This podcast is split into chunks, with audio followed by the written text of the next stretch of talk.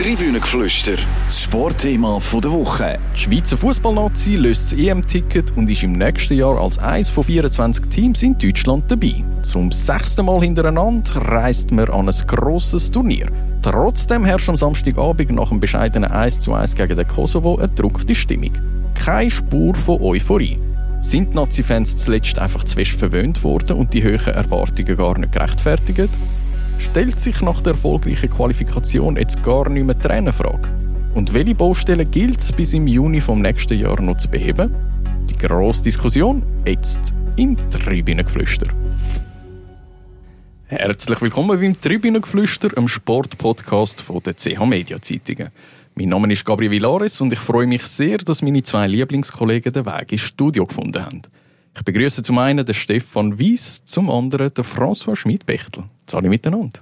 Hallo miteinander. Hallo. François, hast du am Samstag im Joggeli zu den wenigen Zuschauern erzählt, die die Qualifikation mit einem scheuchen Applaus begleitet haben? Oder bist du eher bei denen, die das emotionslos entgegengenommen haben? Ähm, weder noch. Ähm, ich finde, für einen Journalist gehört sich eigentlich nicht Hochprofessionell, fantastisch, ja. fantastisch. Nein, ich, ich applaudiere, ich habe auch schon applaudiert, äh, beim einen oder anderen äh, bei der einen oder anderen PK, bei, einer, bei einem Rücktritt, da hat es schon, auch schon gegeben, wirklich. Aber nicht bei einem Spiel und so. Und, und, aber völlig emotionslos habe ich es auch nicht hingenommen, sondern ich bin irgendwie froh gewesen, dass die Hängepartie jetzt endlich, endlich vorbei ist. Dass man da ein Kreuzchen dahinter machen, abhaken. Ähm, wir sind dabei in Deutschland. Ja. Also du siehst es wieder, Scherner Shakiri, du hast eigentlich gar keinen Bedarf, um über das Spiel zu schwätzen. Nein, das habe ich nicht gesagt. Wir können auch über Qualifikation noch reden. Aber es ist jetzt einfach mal, das Ziel war, sich zu qualifizieren. Das hat man jetzt erreicht. Äh, da kann man einen Haken dahinter machen. Ja, und, und eben, wie gesagt, es ist ein bisschen zu einer Hängepartie geworden. Gut, Stefan, wie ist es dir gegangen, wo du den Match verfolgt hast? Bei mir ist es irgendwie so gewesen, ich habe das Gefühl gehabt, ich sehe einen Film, den ich schon fünfmal gesehen habe und einfach das Ende schon kenne und jedes Mal das Gleiche ist. Äh, ja, bei mir ist es ähnlich. Also ich, ich habe ja im Gegensatz zum Franz das Glück gehabt, dass ich nicht im Stadion war und darum mich nicht haben müssen neutral verhalten und durchaus äh, gewisse Emotionen oder Gefühlsregungen bei mir stattgefunden haben und die sind äh, irgendwo zwischen Enttäuschung und Verärgert Verärgerung gewesen, wie du sagst, ja. Man hat jetzt zum nächsten Mal das Gleiche gesehen und das hat mich massiv genervt. François, wie war es bei dir? Was, was hast du da gesehen? Ich meine, es hat sich irgendwie wieder wiederholt. Man zeigt eigentlich einen guten Match, aber man kann es einfach zum Schluss nicht durchziehen. Eine ganze Duplizität der Ereignisse ist dann schon nicht. Also, ähm, ich würde einfach erinnern, es hat auch den Match gegen, gegen Weißrussland, ähm, wo natürlich in, in, phasenweise extrem schlecht war, wo man dann, wo man dann mal 1 zu 3 hinten war.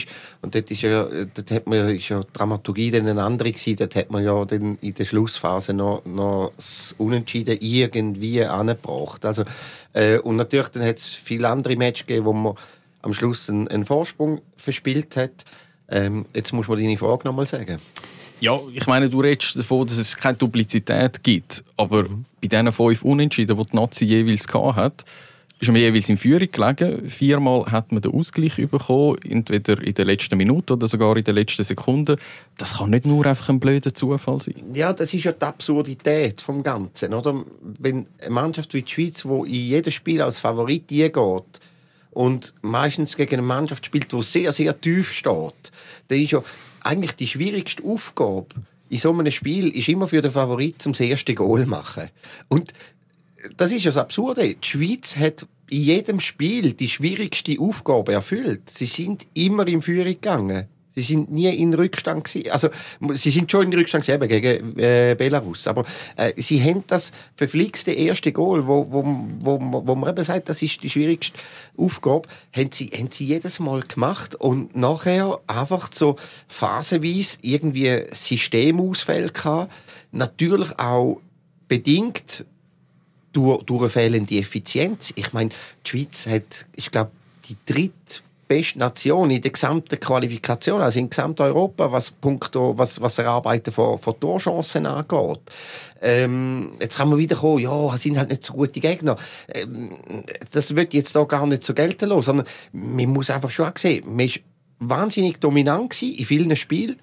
Ähm, viel mehr Schüsse, viel mehr Corner, einfach alles viel mehr, aber einfach Goal hat man nicht gemacht und da sehe ich halt eher, eher das Problem ein bisschen in, ja, in Sachen Mentalität, oder? Stefan, siehst du das gleich? Willst du jetzt auch nicht so unbedingt schwarz malen? Oder siehst du halt auch eben die andere Seite, dass man von den letzten sechs Spielen eben eigentlich nur noch gegen den Fußballzwerg Andorra gewonnen hat? Fünfmal ein Unentschieden. Stecken wir da in eine Resultatkrise oder ist es eine echte Krise? Es ist, äh, es ist eine echte Krise. Es ist äh, mitnichten eine Resultatkrise, wie es jetzt vielfach ein bisschen, ein bisschen schön gefärbt wird. Weil ich finde, das Resultat, wenn man das ganze Bild anschaut, kann man ja sagen, das Resultat stimmt ja eigentlich. Vielleicht ist es nicht bei einem einzelnen Spiel, das nicht gewonnen wird, aber die, die Minimalziele, die man, wo man sich äh, gesteckt hat, seit Murat Yakin Trainer ist, die hat man eigentlich immer erreicht. Aber die Krise ist die, dass, dass die Mannschaft äh, ähm, eigentlich sich spielerisch nicht entwickelt in den letzten zwei Jahren. Und, und was ganz schlimm ist in meinen Augen, und das ist das, was der François vorher angetönt hat, sie haben eigentlich wie am Anfang immer die Goal gemacht, sind in Führung gegangen. Das vermeintlich Schwierigste haben sie geschafft gegen solche Gegner, die, die defensiv spielen, die, die hinten reinstehen. Und das, ähm, das zeigt aber eigentlich, dass, dass die Krise umso tiefer geht. Und jetzt können wir eigentlich wie in Medias Res, der François hat es angetönt, es geht um die Mentalität. Und dass das jetzt mehrmals passiert ist, dass die Schweiz gegen solche schlechte Mannschaften oder schlechtere Mannschaften einen Vorsprung verspielt, das zeigt einfach mir auf, dass irgendwie in dieser Mannschaft ziemlich viel nicht stimmt, weil es ist genau das Gegenteil zu dem, was früher war.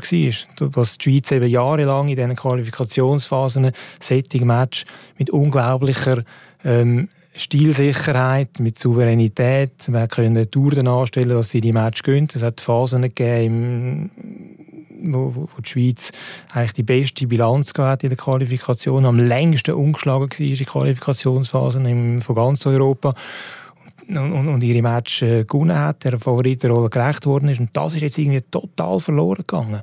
Und das finde ich eigentlich, wenn man so, so einen Match nicht gewinnt, und das mehrmals vorkommt, finde ich das viel schlimmer, als wenn die Schweiz jetzt vielleicht gegen einen sehr defensiven Gegner mal ein 0-0 ähm, macht, weil sie einfach nicht durchkommt, die Torchancen nicht kann verwerten Dann kann man sagen, ja gut, das hätte jetzt nicht sollen sein, aber wenn man eben das Schwierigste eigentlich macht und dann aber den Sieg gleich heimbringt, dann, dann, und das mehrmals, dann zeigt das mir ganz klar, dass irgendetwas kaputt ist. Siehst du das auch so? Hast du das Gefühl, dass irgendetwas in dieser Mannschaft kaputt ist? Oder sagst du einfach, ja gut, äh, schau, jetzt sind die Gegner einfach so einfach gewesen und dann hat man einfach das Gefühl ja gut, das geht leicht von der Hand und jetzt können wir uns freuen, weil an der EM werden wir vermutlich einfach die leichten Gegner nicht mehr haben und dann wird das schon irgendwie laufen. Mhm. Ich glaube nicht, dass etwas kaputt ist in der Mannschaft. Ähm, ich glaube aber eben, dass man es zum Teil ein bisschen auf die, auf die leichte Schulter genommen hat. Das auf jeden Fall. Und wo ich Fragezeichen dahinter setze, ist die Zusammenstellung der Mannschaft. Ist die Mannschaft wirklich gut austariert? Also hat es genug Häuptlinge, hat es genug Indianer, hat es genug Arbeiter, hat es genug Künstler? Ähm, das, da, da muss, man, muss es ja ein einen Ausgleich geben, oder? Und dort habe ich gewisse Fragezeichen. Wo siehst denn du, wenn du sagst, hm, da ist irgendetwas, da, da sitzt der Hund tiefer begraben, sind das einfach die Anzeichen, die mir von außen deuten? Ähm, sagt das ein möglicher Zwist zwischen dem Granit Xhaka und dem Murat Yakin? Sagt das im Verband, wo man sich uneinig ist? Wo siehst du da den Hund begraben? Ähm, nicht, nicht beim Verband. Also das ist, ich glaube, das ist etwas, was nicht bis zur Mannschaft durchdringt. Ich glaube, es ist, es ist ähm, irgendwie ein, ein, Verhältnis zwischen, zwischen Trainer und Mannschaft, das irgendwie nicht, nicht ganz funktioniert. Dass vielleicht der, der, der Murat Yakin mit seiner Art ähm, auf, auf die Mannschaft zuzugehen, vielleicht das, ähm, das sogar noch ein bisschen wie be, befeuert, dass, ähm, dass man gewisse Situationen oder gewisse Spiele nicht in der letzten Konsequenz ernst nimmt. Und das hat sich jetzt irgendwie in diesen zwei Spielen oder auch am Samstag wieder gezeigt, ähm, dass jetzt eigentlich ein Match gewesen wäre, wo wir eben davon ausgehen müssen, dass, dass die Mannschaft mit der letzten Konsequenz, der besten Konzentration und Ernsthaftigkeit in das Spiel geht und das Spiel dann auch 90 Minuten lang durchzieht. Ich kann das sogar nicht nachvollziehen, dass man, wenn man im Alltag in, Clubs spielt, in der Top 5 liegen und dann kommt man in die EM-Quali und spielt gegen Weißrussland und gegen Andorra und gegen Israel etc., das ist vielleicht menschlich, dass dann der, der letzte Zwick an der Geißel fehlt.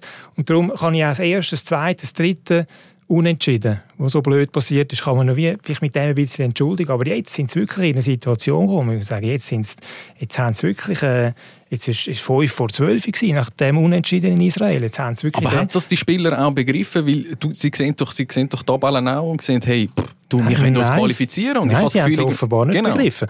Weil die Art und Weise, wie sie in der zweiten Halbzeit gespielt haben, das ist besser als in Israel. Aber es ist auch dort hat einfach es sind gewisse Schlendrian, eine gewisse Leichtsinnigkeit reingekommen in, in vielen Aktionen, gerade auch von den Topspielern, von einem Granit Xhaka, von einem Manuel Akanji, der einfach un unglaublich ist, wenn man, wenn man schaut, was die Spieler sonst eigentlich können und im Alltag auch, auch Mühen leisten.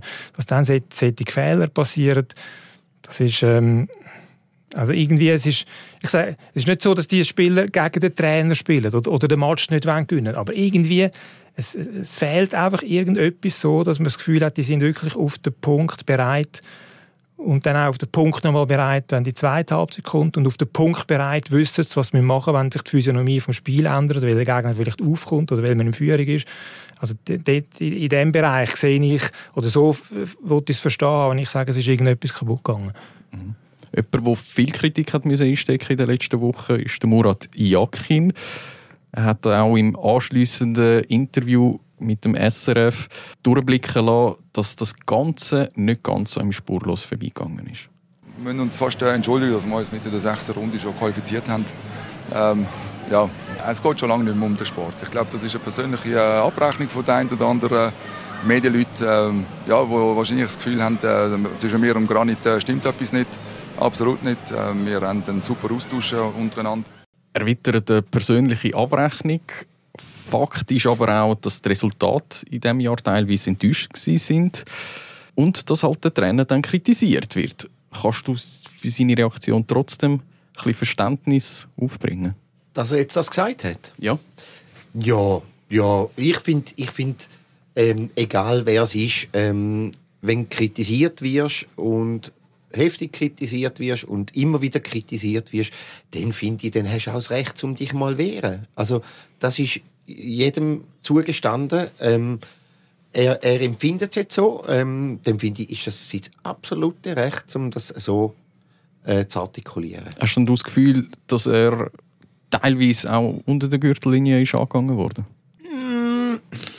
Ja, schwierig. Da müsst ihr jetzt nochmal alles reka rekapitulieren, was da geschrieben worden ist ähm, ist auch immer eine Definitionsfrage. Wo ist Gürtel? Also wo fängt sie an? Wo hört sie auf? Oder? Ja, es ist, es ist, es ist, sagen wir mal so, es ist hart gegen den Mann gespielt worden. Gewisse Medien haben fast alles andere ausblendet und jetzt gerade in den letzten Tagen und ist wirklich, ist, ist, ist nur, hat nur er Haue bekommen. Und dann kann ich, kann ich das, äh, seine Reaktion nachvollziehen. Stefan, wir haben vor ein paar Wochen haben wir uns da schon unterhalten, haben über den Rundumschlag von Thomas Tuchel geschwätzt. Dort hast du ihm mangelnde Souveränität vorgeworfen bei der Reaktion von Thomas Tuchel. Machst du das jetzt bei Murat Yakin auch? Nein, das mache ich nicht, weil es ist eine andere Art von, von Reaktion, die Murat Yakin jetzt da an den Tag gelegt hat. Er hat ja nicht irgendwie wie damals Thomas Tuchel das Interview abgebrochen, er ist davor gelaufen, beleidigt. Also er hat einfach er hat das gesagt, wie er, wie er es sieht, wie er es empfindet. Und das ist sein gutes Recht. Ich glaube nicht, dass es eine persönliche Abrechnung ist von, von gewissen Journalisten oder von gewissen Medien gegen ihn.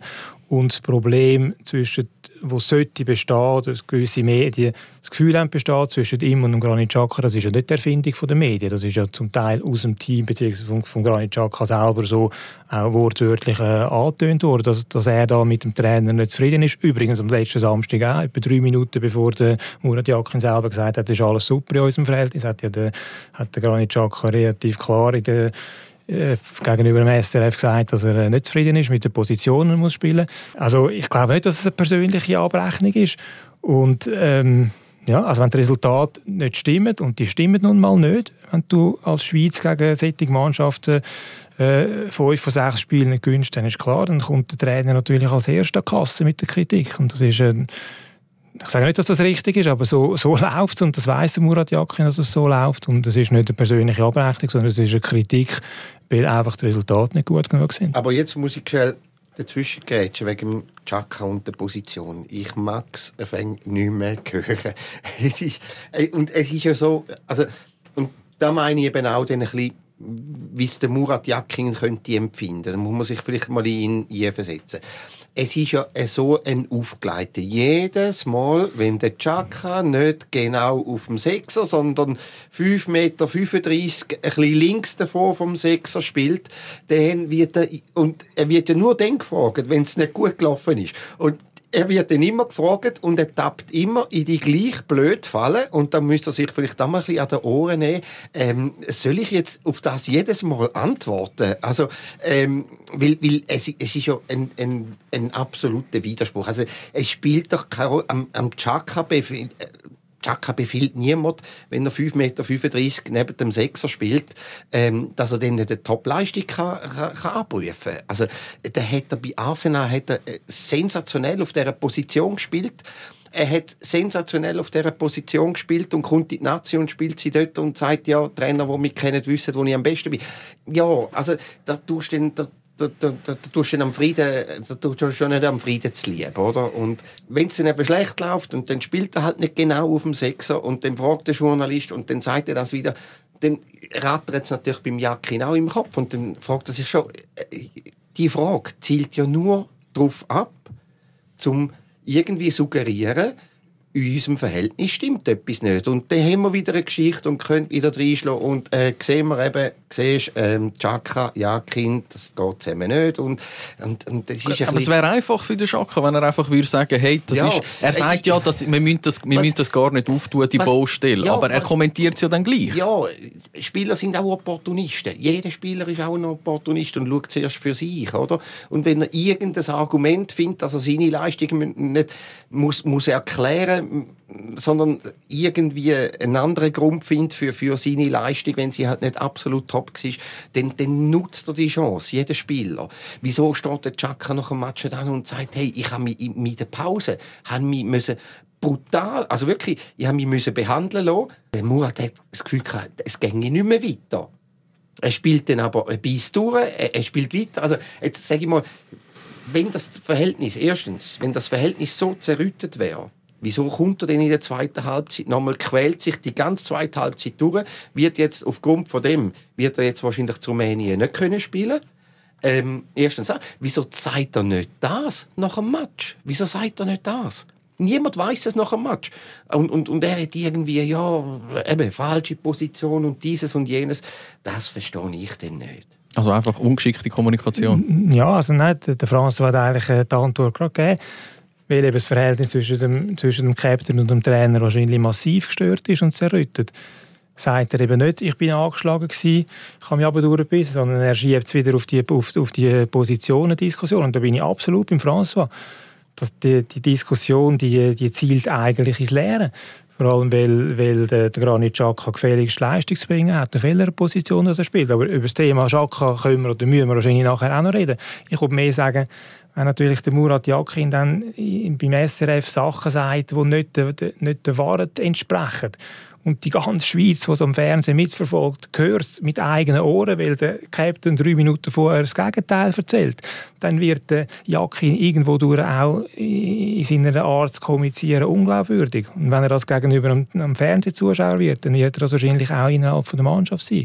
Und das, glaube ich, ist ein bisschen das Problem. François, bei dir höre ich einfach ein bisschen raus, du hast das Gefühl, da ist einfach eher ungeschickte Kommunikation. Die beiden wissen nicht recht oder sind einfach in einen Fallen getappt jetzt bei dieser, bei dieser Frage, wo der Journalist eine bestimmte Antwort hat wählen. Ja, zum Teil, zum Teil. Also ist wirklich zum großen Teil ist es selbst verschuldet. Ich bin nach wie vor überzeugt, dass das Verhältnis nicht so schlecht ist zwischen den zwei, wie, wie, wie äh, suggeriert wird. Ähm, der Mutakrin hat sich extrem um den Chaka bemüht. Also, nochmal zurückgehen. Sein Start ist ja, als Nationaltrainer ist ja ohne Chaka. Ein halbes Jahr, fast mehr als ein halbes Jahr, hat er keinen Chaka gehabt. Aber dort sind auch die grandiosen Leistungen gegen Italien gekommen. Ja, aber auch da ist man wieder zu einfach. Jetzt einfach sagen, ähm, Chaka draussen und dann, dann hast du wieder die grandiosen Leistungen vom Herbst 21. Das glaube ich auch nicht. Das ist, ist mir auch zu einfach. Aber ich würde einfach sagen, der Mut hat sich extrem um den Chaka bemüht. Er ist so viel auf London gereist. Ähm, er hat wirklich, er hat ihn intensiv verfolgt, Match geschaut, hat sich mit ihm austauscht, hat ihn ja auch jetzt noch näher, nach seiner Kritik im Spiel im Kosovo, hat er ihn ja noch näher an die Mannschaft hergenommen. Er, hat ihn, er, hat ihn, er nimmt ihn ja noch mehr also noch mehr Verantwortung hat er ihn genommen. Also er, tauscht sich ein bis zweimal täglich aus während der, während der Nazi-Zeit mit ihm intensiv. Also er, er gibt ihm ja eigentlich das, was der Chaka fordert. Ja, jetzt, jetzt kann man sich fragen, ähm, wieso kommt das nicht zurück über? Ja, also ich würde sagen, eigentlich ist es ja es ist eigentlich eine Tragik für den Murat Yakin, dass es so ist. Und das stimmt ja. Der, der, der, der Murat ähm, bemüht sich eigentlich extrem um das, äh, dass das Verhältnis gut kommt oder, oder, oder, oder dass das sollte gut sein und dass das nicht irgendwie für, auf die Leistungen ähm, zurückfällt. Ich glaube, das Problem ist auch, wahrscheinlich hat der, der Granit Xhaka mit dem Murat Yakin das größere Problem als umgekehrt.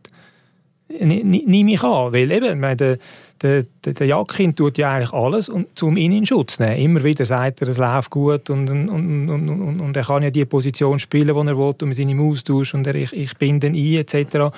Und von Seite vom Captain kommt jedem zweiten Interview wieder irgendwo unterschwelliger ähm, ein Vorwurf. Und das ist eigentlich eben, wie ich gesagt habe, das ist eigentlich, äh, ist eigentlich tragisch für den Murat Yakin, ändert aber nichts an der Situation, oder der Tatsache, dass die Situation durch das äh, ziemlich suboptimal ist. Und der drückt immer wieder ein Auge zu. Also, das ist auch noch erstaunlich. Oder? Es hat angefangen dort in dem ersten Testspiel gegen den Kosovo. Ich glaube, das erste Spiel vom Chaka, wo er erbost ist, weil er ihn auswechselt und dann nachher nach dem äh, äh Nations League Match gegen Tschechien, eben, wo der Chaka sagt, Trainer, wo wir kennen, stellen wir dort und dort auf.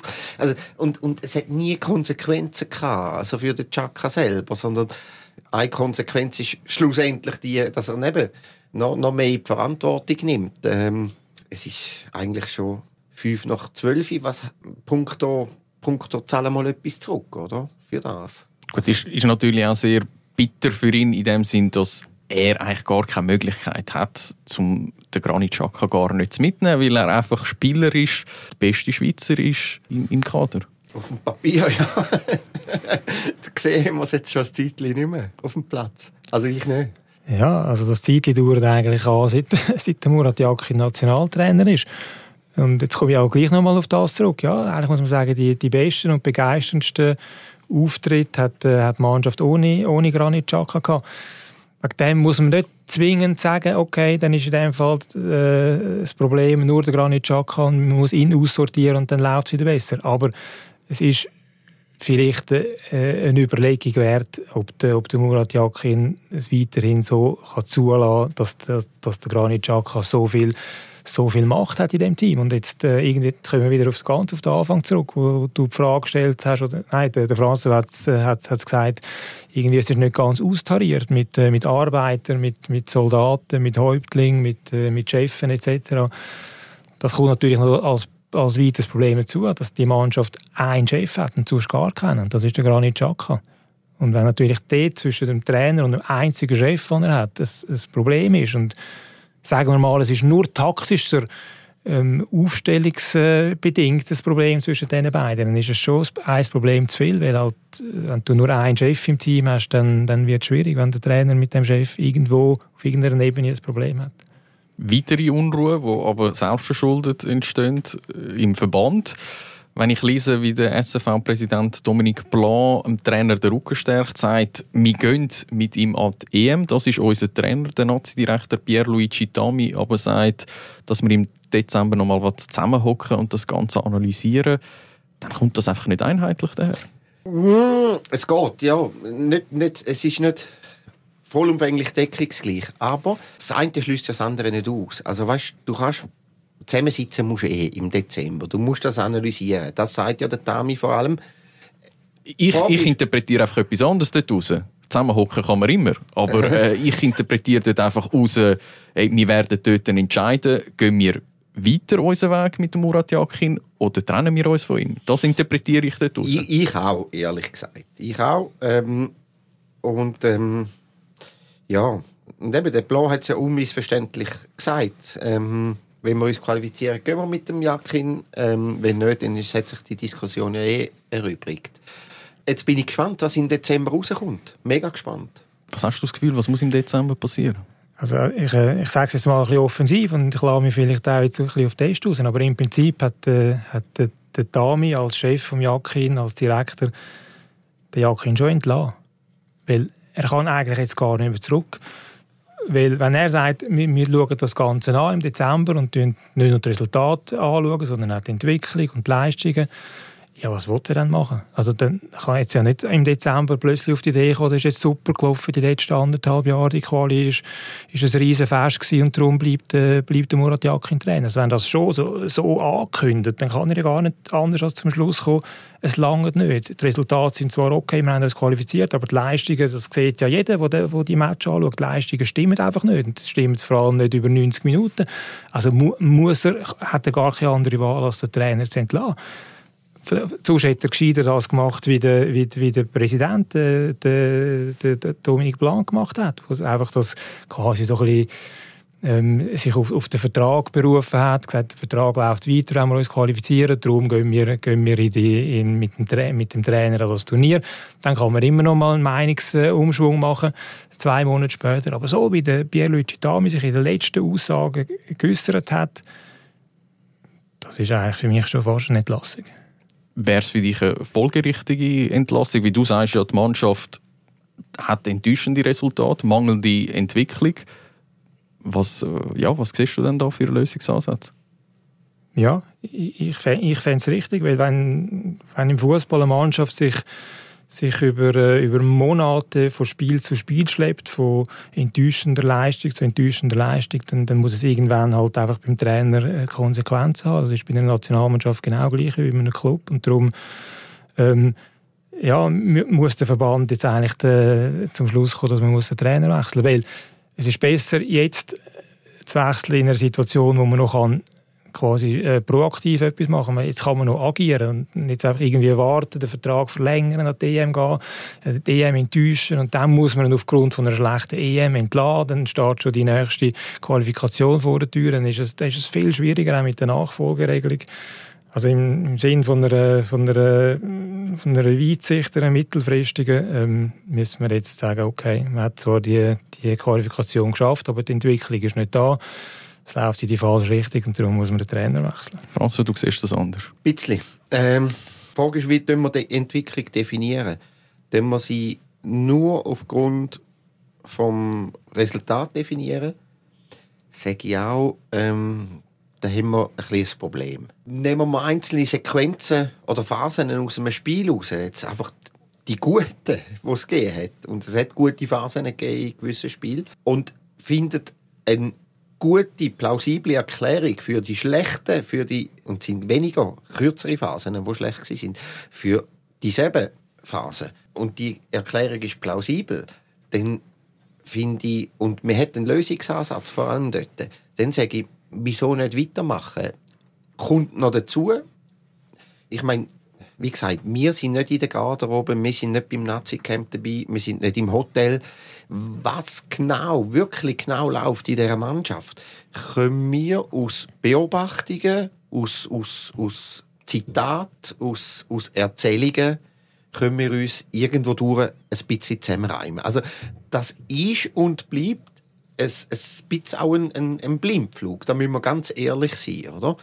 Und aber die, die entscheiden, die sind nicht genug, die haben den Zugang, die haben den Badge für, für, für die Türen äh, und den Schlüssel. Und die, die müssen sehen und sollten sehen, wie ist, wie ist das wirklich, wie ist das, zusammen, wie ist das Zusammenleben zwischen Trainer und Mannschaft, äh, wie, wie, wie geht es oder geht es nicht, ähm, wie ist es zwischen Captain und Trainer? Und so weiter. Und wenn man dort, das ist für mich ein sehr entscheidender Punkt, wenn man dort zum Schluss kommt, es ist nicht etwas kaputt gegangen im, im, im, im Miteinander, dann kann ich mir gut vorstellen, dass es weitergeht.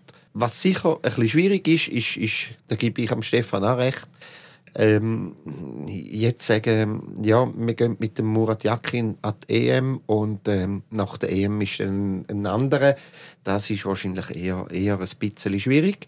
Grundsätzlich aber ja, hat es einmal zum, zum guten Ton gehört beim SFV, dass man mit dem Trainer eigentlich, das hat es eigentlich noch nie gegeben, oder? Also ein einziges Mal hat es gegeben, wo man sich mit dem Hodgson qualifiziert hat und dann mit dem Arthur Georges äh, an DM 96 gegangen ist, aber das, das ist nicht, so lang gegangen. Äh, ja, das nicht, weil, weil, der, der, weil man den Roy Hodgson entlassen hat. Also normalerweise ist man mit dem Trainer an dem Runde, wo man sich auch mit ihm qualifiziert hat. Grundsätzlich hätte er das ja auch verdient. Und jetzt mache ich nochmal eine Klammer auf. Was mir fehlt, ist in dem Jahr wirklich der Gradmesser für die Mannschaft. Also ich habe es ja auch schon angetönt und der Stefan auch. Die haben gegen Mannschaften gespielt, die auf dem Papier massiv unterlegen sind. Also die haben nicht das Standing, die haben nicht das Renommee wie die Schweizer Spieler. Also du wolltest sie an der EM spielen sehen und dann Ja, ich würde sie gerne noch vorher, vor der EM noch gegen einen guten Gegner spielen sehen. Ich, ich weiss Gut, einfach, das wäre ein Testspiel sein. Also ja, das, natürlich. Das, das ja, ist ja kein trotzdem, Gradmesser. Trotzdem, wieso kein Gradmesser? Hast du Türken gesehen gegen Deutschland, wie die gespielt haben? Das war ein Testspiel. Ja, gut, das war einfach auch sehr emotionsgeladen. Ja, gewesen, aber wenn wir gegen die Deutschen spielen, hoffe ich, ist es auch ein bisschen emotionsgeladen. Also à la Bonheur. Äh, nein, komm, hör mal auf. Also, aufgrund von dem Jahr können wir doch nicht genau, wissen wir doch gar nicht genau, wo die Mannschaft wirklich steht. Mal. Mal, ich finde, wir wissen genau, wo sie steht. Und sie steht sehr schlecht da. Darum, darum sind solche, solche Leistungen jetzt zum Vorschein gekommen. Weil du sagst, wenn, wenn sie an der EM spielen und dann gegen die Guten spielen, dann wird alles ganz anders sein. Nein, das sage ich nicht. Ich würde es einfach sehen. Ja, ja okay. Aber ich, ich sage dort einfach, dann ist es aber auch einfach die Mannschaft auf einen guten Gegner einstellen, wo, wo, wo, wo du weißt, was, die, was dich erwartet, was, die, was, der Gegner, was der Gegner bringt. Die Motivation äh, er, ergibt sich sowieso. Gut, wird, Äh, aber, aber- auch, wird aber auch schwierig, wenn du jetzt mit dem Murat Yakin an DM gehst und du erreichst ein Halbfinale, dann wird, ihm, äh, dann wird sein Job dann auch nicht los sein. Also, Nein, nein, Dann misst man an dem. Nein, ich wollte nur sagen, auf der einen Seite ist es natürlich schon so, dass man äh, verleitet ist zu denken, ja gut, die Match, sind, die Gegner sind äh, einfach klar unterlegen gewesen und darum wollen wir jetzt unsere Mannschaft mal sehen gegen gute Spiele. Aber ich sage es nur, rein auf die Qualität von der, von der Trainerarbeit, aber auch die Qualität von der Arbeit von der Mannschaft ist es eigentlich zeigt es viel mehr aus, wenn du gegen solche schlechtere Mannschaften reihenweise schlechte Leistungen ablieferst. Das, sagt, das ist für mich viel aussagekräftiger, als wenn sie sich einfach in einem Spitzenspiel gegen, wie, wie, wie, wie vor zwei Jahren gegen Italien sich zweimal mit taktisch guten Leistungen zu einem Unentschieden gerettet haben. Eben, ich meine, Aber- man sagt ja nicht von ungefähr, die, die, gu- gut und wichtig ist es dann, wenn du gegen die Schlechten konstant deine Leistungen zeigst. Weil dort ist es schwierig, du, du musst agieren, du musst aktiv sein, der Gegner tut nur reagieren. Die Motivation ist vielleicht nicht gleich groß und wenn du dann dort regelmäßig deine Siege einfährst, das ist ein gutes Zeichen. Und, Aber dann können wir sagen, wir sind fein raus. Also, wenn wir, wenn wir die Gewissheit haben, gegen die guten Gegner sind wir wieder parat. Und gegen die schlechten Gegner haben wir ja jetzt das Ziel erreicht. Also, wir, wir sind ja an dem. Also sind wir fein raus. Ich, ich, ich, ich sehe das Problem nicht. Was diskutieren wir da noch? wir gehen an dem. Was- so, wie wir jetzt sind und gehen in Halbfinale und, und fertig. was uns am, am Dienstag erwartet, ist sicher auch kein Leckerbissen gegen Da, Rumänien. schon. Das Hinspiel war super. gewesen. Das war eines der besten Spieler gewesen, äh, Spiele gewesen unter dem, unter dem Murat Yakin. Leider 2-2. Aber es gehört einfach in die Kategorie rein, wo man sagt, gut, das ist jetzt äh, nicht ein Ja, Gegner. da- von- das Ja, aber, aber das stimmt genau. Mal an, 85 Minuten ist einfach, einfach zum Zurücklehnen und Geniessen. da, da, da gebe ich dem François absolut recht. Das war ein super Match, gewesen, 85 Minuten lang. Dass es nachher nach 95 Minuten nicht zum Sieg gelangt hat, okay, das ist eben das, was ich sage, das kann einmal passieren. Er hat wirklich haben super gespielt, sind am Schluss haben sie sich angelassen, blöderweise zwei Schüsse aufs, auf unser Goal, zwei Gegengol, 2-2, okay. Aber dann musst dafür sorgen, dass es eine Einmaligkeit ist und dass es nicht mehr passiert. Und jetzt passiert es viermal, fast hintereinander und das ist einfach schwach. Gut, ich habe jetzt vorher die Überleitung nicht machen zu dem Spiel am Dienstag. Ich versuche es äh, nochmal. Ähm, es ist das abschließende Spiel von dieser EM-Kampagne. Und es entscheidet aber auch darüber, in welchem Lostopf dass wir am 2. November in Hamburg landet. Entweder sind wir im Lostopf 2 oder 4 François, du verdrehst schon die Augen. Es ist dir völlig gleich. Dem, hör mal auf mit dem Lostopfen. Aber es ist doch ganz einfach. Nein, Entweder man kann einfach in einer Hammergruppe landen. Entweder willst du etwas erreichen an der EM und dann musst du halt auch die Grossen schlagen oder du willst nichts erreichen und dann, dann ist auch gleich, wenn du im Lostopf 1 bist. Wenn du nichts willst erreichen dann machst du auch aus dem Lostopf 1 nichts. Nein, du musst einfach, du musst, du musst deine Spiel gewinnen. Fertig, Schluss, egal aus welchem Lostopf das kommt. Zweitens sind sechs Vierergruppen. Die ersten zwei kommen weiter. Die vier, vier von sechs Gruppe, beste Gruppe, dritte, kommen auch weiter. Also du musst dich, auch wenn du aus dem Los-Top 4 startest, musst du dich äh, äh, ein bisschen anstrengen als Schweiz, dass du nicht weiterkommst. Und halt ist so ein bisschen wie der Granit Xhaka, man packt ja für, den, für, für nein, Finale. Nein, das habe ich nicht gesagt, das habe ich gesagt, das habe ich gesagt. Aber, aber äh, der Anspruch von der Schweiz, egal aus welchem Lostopf dass sie startet, und, und die, die Zielsetzung wird sich ja nicht verändern, ob sie jetzt im Lostopf 4 ist, im Lostopf 3, 2 oder 1. Das Ziel ist ganz klar, wir wollen weiterkommen an dieser EM. Stefan, völlig unwichtig? Mm, nein, eigentlich nicht. Also erstmal muss ich sagen, nach dem, was wir vorher diskutiert haben und da die Quintessenz daraus nehmen, müssen wir sagen, die Schweiz wird eigentlich verlieren in Rumänien. Damit sie in die Top 4 kommt, dann hat sie drei starke Gegner und wird Gruppensieger und äh, rauscht nachher bis, bis ins Finale. Da haben wir die Lösung. Ja. Andererseits, nein, ich bin, ich bin schon nicht der Meinung, dass das völlig egal ist. Ich finde, das, ist, äh, das, macht, das macht dann schon einen Unterschied, ob du im Top 2 bist oder im Top 4 wir haben, wir haben es schon oft erlebt, dass es einfach kann, äh, dass es kann entscheidend sein was für, ja, was für eine Gruppe dass du kommst. Du kannst in einer schwierigen Gruppe weiterkommen und dann hast du nachher dafür den, den, den einfachen Achtelfinalgegner. Das mag alles sein. Ich bin einfach der Meinung, du musst versuchen, jetzt den Match in Rumänien unbedingt zu gewinnen, damit du in den Top 2 kommst. Dann hast du einfach ein bisschen eine größere Chance, dass die Gruppengegner ein bisschen einfacher sind und das muss das Ziel sein. Und jetzt komme ich Nochmal auf den Murat Yakin, der jetzt eben vor dem Match in Rumänien sagt, das ist völlig egal. Er sagt nicht, es ist egal, ob wir gewinnen oder nicht. Natürlich nicht. Aber er sagt, es ist egal, in welchem Losdorf dass wir sind, das ist nicht wichtig. Ja, und das finde ich einfach schon wieder der falsche rhetorische Ansatz. Das mag sein, aber schau, du musst schon sehen, zu welchem Zeitpunkt ist er das gefragt worden. Wenn du den heute fragst, gibt er vielleicht eine andere Antwort. Aber die Frage ist gestellt worden, eine Stunde nach dem Match und er vorher schon ein paar Interviews gegeben hat oder nein, wahrscheinlich sogar eine halbe Stunde oder 20 Minuten nach dem Match. Ich jetzt einfach mal, ich jetzt einfach mal so viel Shit aufeinander prasselt und, und, und, und äh, auf die Mannschaft. Und jetzt hast du die Qualifikation. Jetzt geht es einfach mal darum, an dem Abend einfach mal darum, ein, zwei Bierli kippen, egal ob es jetzt super war oder nicht. Aber die ein, zwei Bierli hat jeder verdient von dieser Mannschaft. Äh, Qualifikation ist geschafft. Und dann an dem, in dem Moment ist wirklich der Lostopf egal. Mir ist er sogar heute noch egal. Gut, was wir jetzt auch verdient haben, sind ein, zwei Bierli zum Anstoßen, damit wir uns alle da wieder vertragen. Sehr eine angeregte Diskussion. François und Stefan, danke vielmals. Danke dir. Danke, Post. Wenn euch die Folge gefallen hat, dann dürft ihr das Tribünengeflüster gerne beim Podcast-Anbieter von eurem Vertrauen abonnieren, damit ihr uns auch künftig nicht verpasst. Noch mehr Podcasts findet ihr unter chmedia.ch podcast. Eine schöne Woche zusammen. Tribünengeflüster, das Sportthema der Woche.